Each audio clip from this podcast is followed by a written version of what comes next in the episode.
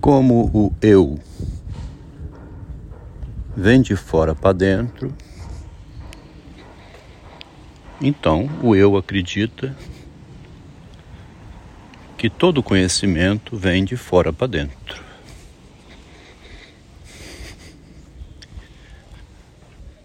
É verdade, como diz Kant, né?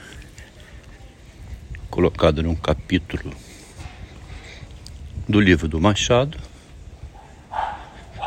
que tudo começa pela experiência.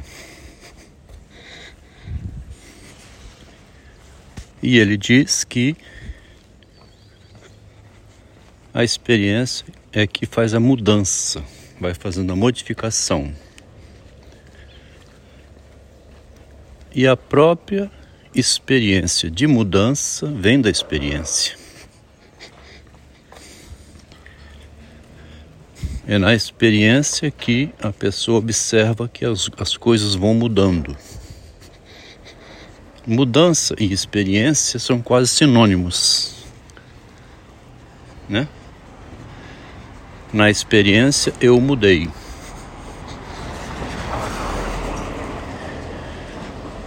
O próprio conceito de mudança decorre da experiência. Ele coloca mudança como sendo um conceito, o Kant, na crítica da razão pura, logo no início. A mudança é um conceito que vem da experiência, mas não fica parada não, ela retorna à experiência e vai mudando de novo. Então a mudança sempre muda também, né? Com a experiência eu mudei, continuando na experiência, continuei mudando e vai virando outro.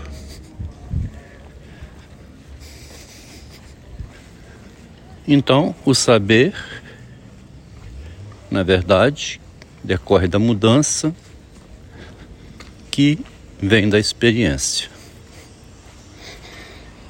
No início aqui foi dito então que como eu vem de fora para dentro, ele passa a acreditar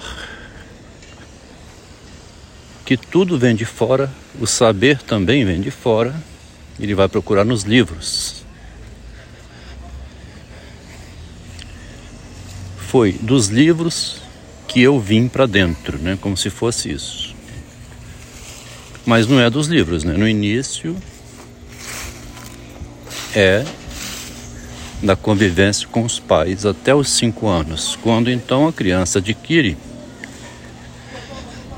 o seu eu para lidar com a realidade, com o mundo. Então, foi a experiência inicial, né, que fez a criança ir mudando, mudando, mudando, até um determinado instante em que a criança pela mudança, compreendeu que ela tinha um eu para conversar com o mundo.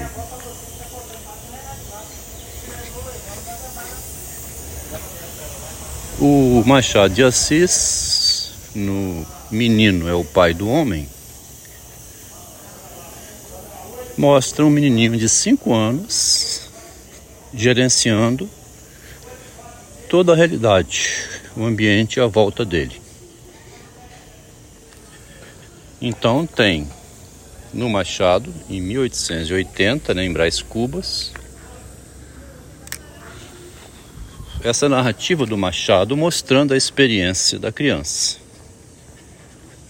O Machado não mostra o bebezinho como faz Santo Agostinho.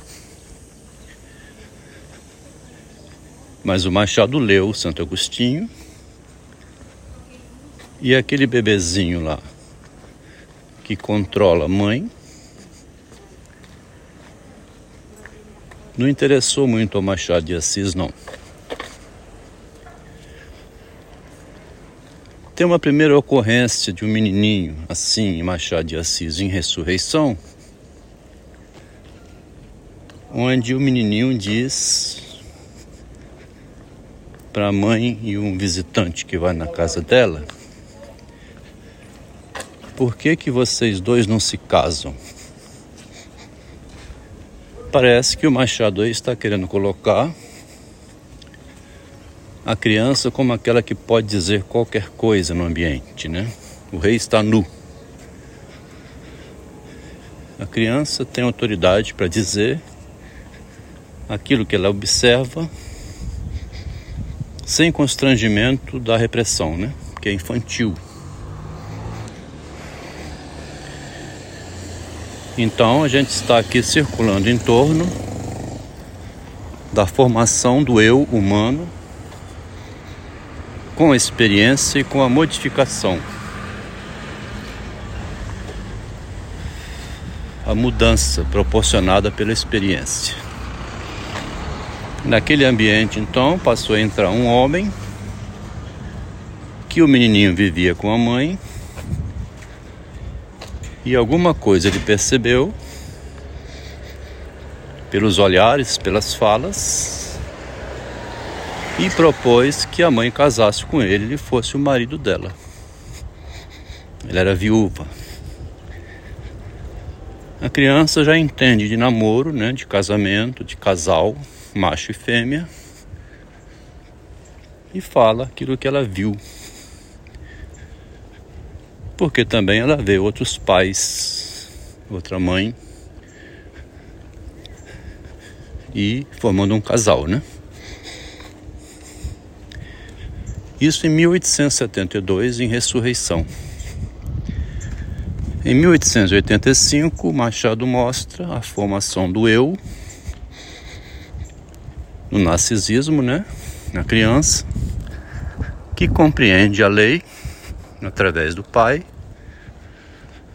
o medo que ela tem de si mesma pelo que ela faz, o risco que ela corre, e mesmo assim ela é atrevida, é traquinas, vai repetir o que o pai tinha proibido. Mas ela vai porque ela gosta não só de fazer o proibido, que é o que dizem muitas vezes, né? Que o rapaz comentando Santo Agostinho disse: tinha satisfação de fazer uma coisa pelo prazer de fazer o proibido. O Machado coloca essa frase em Confissões de uma Jovem Viúva, onde a mulher fala justamente isso. As delícias do crime eram a justificativa do meu erro. Mas por que, que a senhora faz isso? Isso não é errado. Porque é gostoso fazer o criminoso, o ato criminoso, né? A fugidinha dela. Agora, essa compreensão da psicanálise, né, da literatura, do nascimento do eu,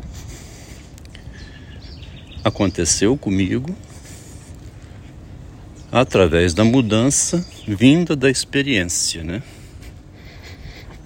A mudança que me ajudou a me tornar outra pessoa, essa mudança que eu aprendi com a experiência,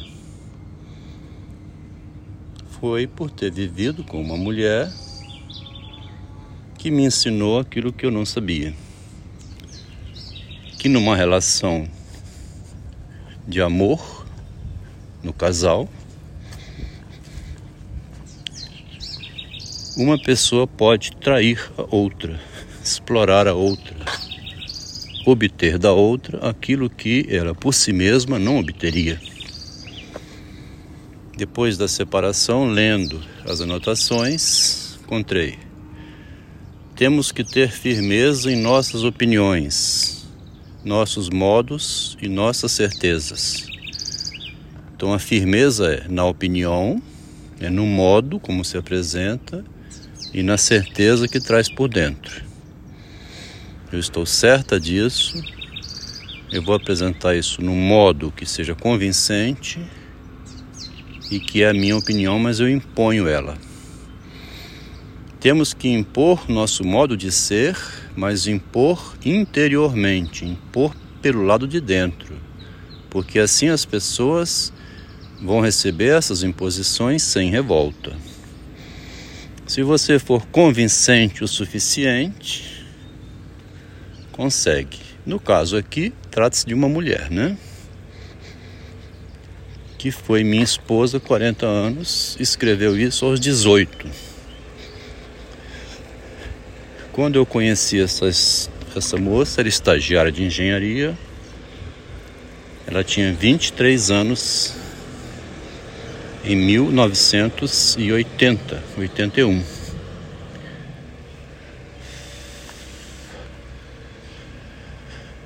Nascida em 1957, hoje uma senhora, 65 anos.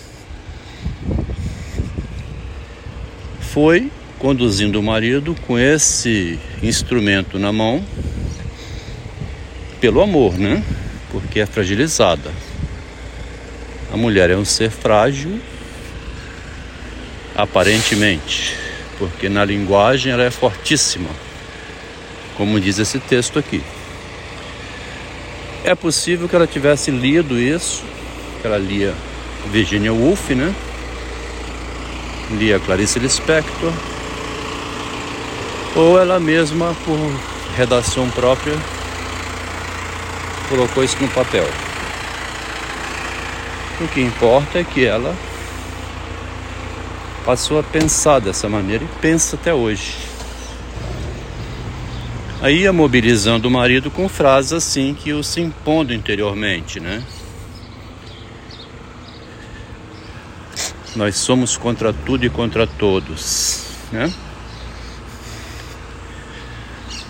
Quando o marido estava em Tóquio, ela no Rio de Janeiro,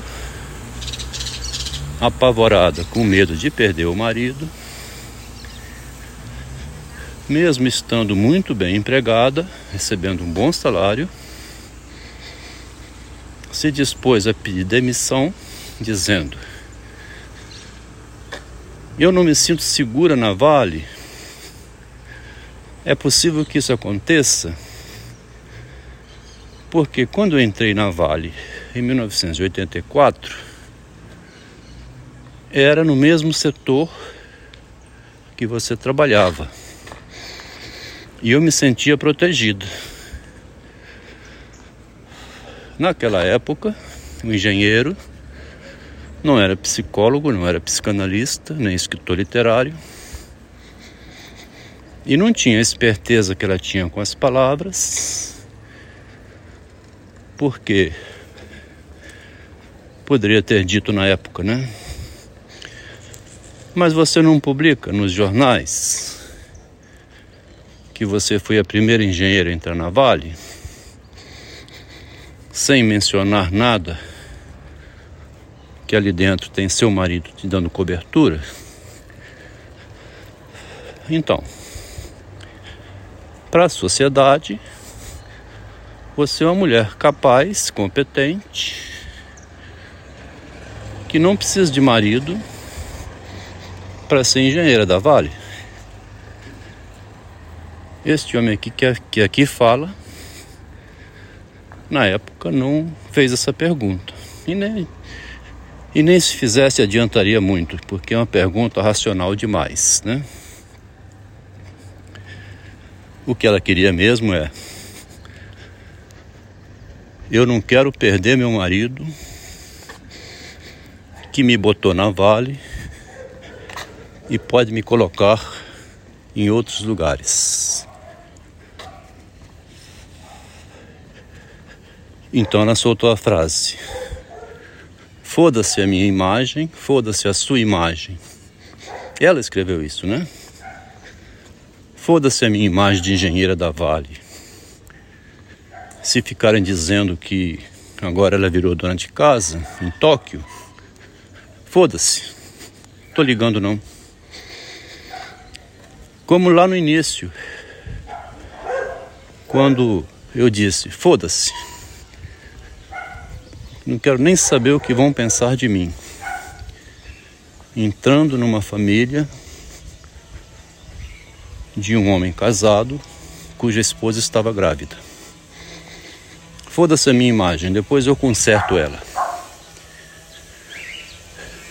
A mulher extremamente inteligente e conseguiu se impor dentro da família usando esse mesmo método aqui do texto, né? Temos que ter firmeza em nossas opiniões, nossos modos e nossas certezas. Temos que impor nosso modo de ser, mas impor interiormente, para que as pessoas recebam essas imposições sem revolta. Ela usou esse método dentro da minha família. Foi extremamente bem aceita, mesmo tendo entrado como entrou. Primeiro, porque tinha um homem que dava cobertura a ela e proteção. Mesmo que uma irmã do, do marido, né? Tivesse escrito na porta do, do barraquinho onde morava o casal: X é puta. Ela nunca publicou aquilo. Guardou para ela. Publicou, na verdade, escrevendo nos diários, né? Quando eu entrei para a família dele, fui chamada de puta. Consegui ir conduzindo isso a vida toda. Então ela estava consciente o tempo todo da manobra entre o que ela escrevia, né? E lembrava do período inicial durante uma vida toda. O que está interessando aqui não é a discussão a respeito dessa ou daquela esposa, dessa ou daquela situação relativamente à mulher. A minha pesquisa foi muito além disso, claro, né? Eu estou tirando disso um conhecimento, né? Tirando da experiência um conhecimento lendo Freud que diz aos 16 anos, em 1872, te direi a verdade sem dissimulação, mas somente a você, meu amigo, espero que nenhum olhar alheio veja minha carta, hein? Pelo amor de Deus, ninguém pode ver. Mas se você for descuidado e se ocorrer de você não estiver em condições de impedir isso, não me escreva nada, não me diga. Seria horrível você me dizer, Freud, ler a sua carta porque desse modo se terminaria a verdade e você receberia unicamente frases polidas, das quais não poderia tirar nada. Quando a verdade fica oculta e a pessoa não pode tirar nada, surge uma verdadeira loucura, né? Estou conversando aqui com um colega que é estudioso da psicanálise sobre o retorno do oculto. O oculto é a verdade que eu estou falando aqui nesse texto, né? E que se não for dita a verdade, tudo fica dissimulado e, como foi dito ali em cima, né? Nada se compreende. Que você não pode tirar nenhuma conclusão a partir da superfície. Aí ele diz aqui o seguinte: o rapaz, lendo um texto, né? Me parece estranha a colocação que o retorno do oculto é o sintoma. Entendo o sintoma como defesa frente ao material oculto. O sintoma por si oculta. Ele não é propriamente o que está oculto, mas sim serve para ocultar. O sintoma seria então para esconder. Respondi, mas é que Freud considera que o sintoma seja o retorno do reprimido. O reprimido é o que se encontra oculto. Ele falou de volta. É verdade. O reprimido retorna na forma de sintoma, mas por outro lado, retorna como sintoma é o afetivo do material reprimido, ficando ainda reprimido o conteúdo ideológico, as ideias. Então, retorna a dor, mas a pessoa não entende. Então, o sintoma, como afeto, protege o eu do conteúdo ideológico.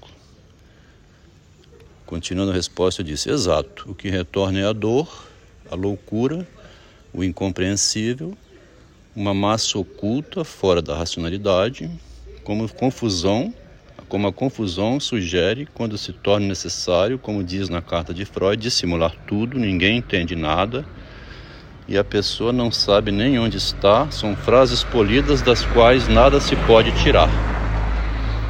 Como compreender essa loucura toda que ficou oculta? E é aterrador, né? Compreender tudo isso é um choque. Ao mesmo tempo, é um alívio, muito embora a pessoa agora passe a ficar afetada pela própria descoberta de toda loucura que se faz na sociedade da qual nada se pode falar. Então, é em torno disso que está girando o meu estudo, né? Na convivência com esta pessoa, na passagem do privado para o, para o público e do público para o privado, tem esse dilema que pode levar à loucura quando você sabe a verdade, né? Para terminar aqui, vou voltar a uma conversa de ontem.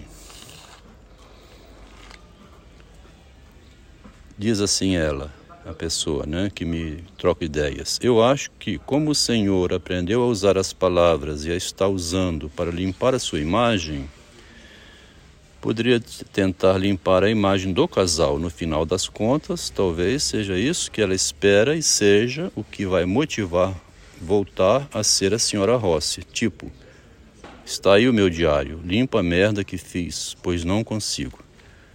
Vê como é que a interlocutora aqui, sendo mulher, vai tentando ajeitar sempre, né? como se a minha ex-mulher tivesse algum interesse nisso que ela disse. Ela imaginou que talvez essa mulher minha poderia ter interesse. Já que o Senhor aprendeu a usar as palavras como vivendo com ela, né? E está limpando a sua imagem, poderia tentar limpar a do casal. Por exemplo, parando de falar essas coisas. Ela quer me reprimir, né? No fim das contas, talvez seja isso que ela espera e seja o que a vai motivar a voltar a ser a senhora Rossi. Ela já jurou de pé junto que não quer nem ver a minha imagem nunca mais, até o cemitério. Então, aí ela continua: Tipo, está aí meu diário, limpa a merda que fiz, pois eu não consigo. Aí eu comentei: Mas aí já é pedir demais ao herói, né? Ficar limpando a merda da mulher que ela mesma cagou e não consegue limpar, foi o que fez o marido da Sandra quando foi correndo tirá-la do mendigo.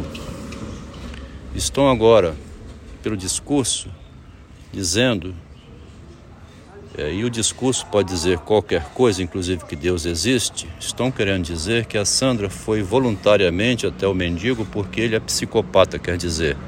Estão pedindo que a realidade seja toda distorcida para acomodar os malfeitos da mulher.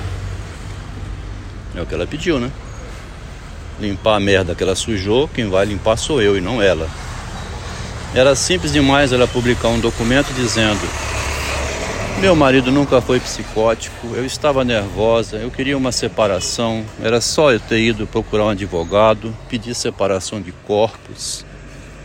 Mas na hora eu entrei nessa onda do feminismo, quis aparecer socialmente como uma mulher ultrajada, desrespeitada pelo homem. Ele estava publicando textos que eu não gostava de ler. Estava ficando chateado, pedi para ele parar de escrever, ele não parou de escrever, continuou publicando. Era mais simples, né? Aqui um outro contato, outra mulher me disse: Boa noite, Adelmo. X te bloqueou e você quer conversar com A, B, C, todos foram categóricos em afirmar que você está com problemas psicológicos. Pois o marido que está bloqueado pela ex-mulher, pela filha, pelos filhos, pelos irmãos, precisa de tratamento psiquiátrico. Todos acharam a mesma situação. Esqueci de citar que faltou o Z. Meus amigos do prédio onde eu morei, né? Por que está acontecendo isso, essa campanha? A esposa espalhou a todos os amigos do casal que o marido está louco, doente, que não aceita tratamento psicológico. Na verdade, ela quer desacreditar o marido, quer criar prevenção contra ele para que não considerem o que ele tem a dizer. é a atual guerra que o feminismo introduziu nos relacionamentos, onde a mulher é sempre a vítima imaculada a quem a sociedade deve proteger. Para terminar, a bandeira feminista, então, que devia ser posta nos prédios, é: temos que ter firmeza com nossas opiniões, nossos modos e nossas certezas. Temos que impor nosso modo de ser, mas impor interiormente, para que as pessoas recebam essas imposições sem revolta. Bom, a moça aqui falou correto, né? É... Como o Senhor aprendeu a usar as palavras e a está usando para limpar a sua imagem, tá vendo? É isso que eu estou fazendo. Ela falou corretíssimo, não estou acusando ninguém de nada, só estou mostrando a estratégia usada por 40 anos para mobilizar o marido e depois, no final, para mobilizar contra o marido, a sociedade. Continuando então com a premissa do Kant, o eu veio de fora para dentro, a experiência formou eu, que inteligente retorna à experiência, agora a experiência de linguagem, né? E aprende através das modificações a não causar nenhum estrago, a não ser publicar relatos que também se tornam saber, impresso em livros, ditos em áudios, distribuídos como forma de esclarecimento da tentativa de domínio e de eliminação do homem que lutou durante 40 anos para promover sua esposa e seus filhos. Como a linguagem permite a loucura, quando fica tudo oculto, permite as dores e os sintomas, ela também permite aliviar quando isso fica esclarecido.